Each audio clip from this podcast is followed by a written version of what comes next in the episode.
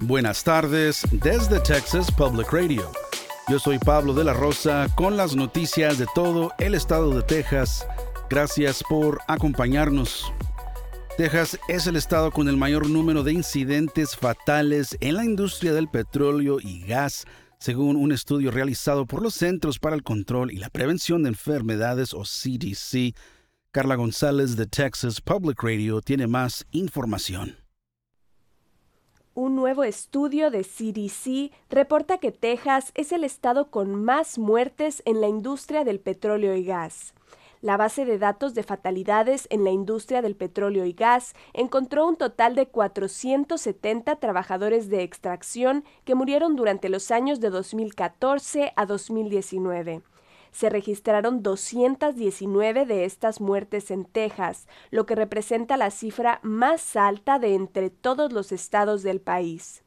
Cerca de un tercio del total de las muertes de trabajadores ocurrieron en el área conocida como Permian Basin, que abarca 55 condados desde el este de Texas hasta llegar al estado de Nuevo México.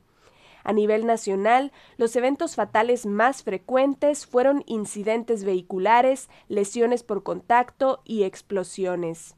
El estudio utilizó datos de la Administración de Salud y Seguridad Ocupacional, informes de los medios de comunicación y notificaciones de parte de contactos profesionales. Soy Carla González, informando. Los autores del estudio han dicho que no se tomaron en cuenta las muertes causadas por enfermedades crónicas contraídas por trabajar en la industria. También sugieren que el número reportado de las muertes relacionadas con vehículos seguramente es más bajo que el número real de incidentes, ya que oficialmente el gobierno federal no rastrea esos casos en las carreteras públicas. Un juez federal ha bloqueado una ley que restringe severamente las actuaciones de drag en Texas. El fallo del martes es una victoria para los defensores de los derechos LGBTQ que han dicho que la ley viola los derechos que otorga la primera enmienda.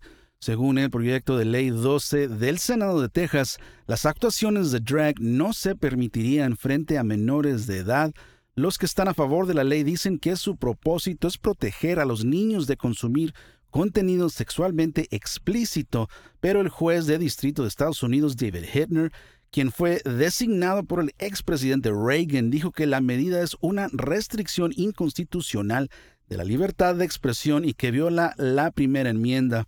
El juez ha dicho que por ahora la ley no puede ser aplicada, pero es probable que Texas apele esa decisión Mientras tanto, los defensores de los derechos LGBTQ dicen que la decisión del juez del martes confirma que las actuaciones de drag realmente no son un delito.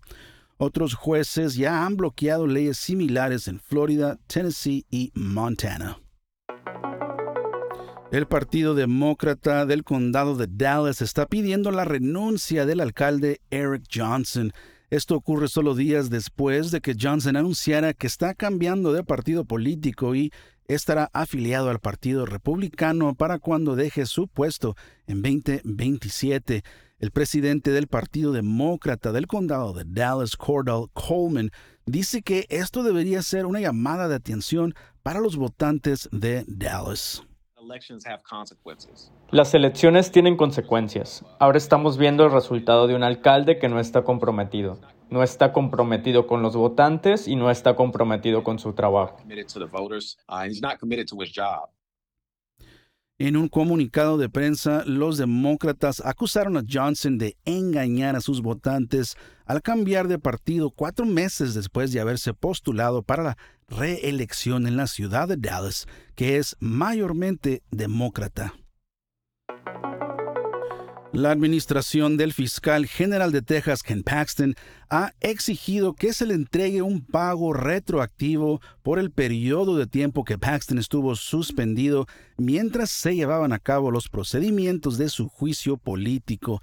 Mientras tanto, la oficina del Contralor de Texas continúa disputando el pago. La administración de Paxton alega que el Contralor está violando la Constitución de Texas al negarle el salario a un funcionario electo. La oficina del Contralor respondió el martes y dice que la suspensión del pago está justificada y afirma que Paxton debe presentarse ante la Corte Suprema de Texas para obtener una resolución definitiva. Esto ha sido TPR Noticias al Día. Nos vemos mañana jueves con más reportajes de todo el estado. Siga nuestro canal en YouTube o Facebook para no perderse ninguna historia. Desde el Valle del Río Grande para Texas Public Radio, yo soy Pablo de la Rosa. Este año en Texas Mutual Insurance Company estamos celebrando 25 años de dividendos con un récord de 340 millones distribuidos en negocios de Texas. Vea cómo los negocios son mejores con Texas Mutual en texasmutual.com diagonal dividendos.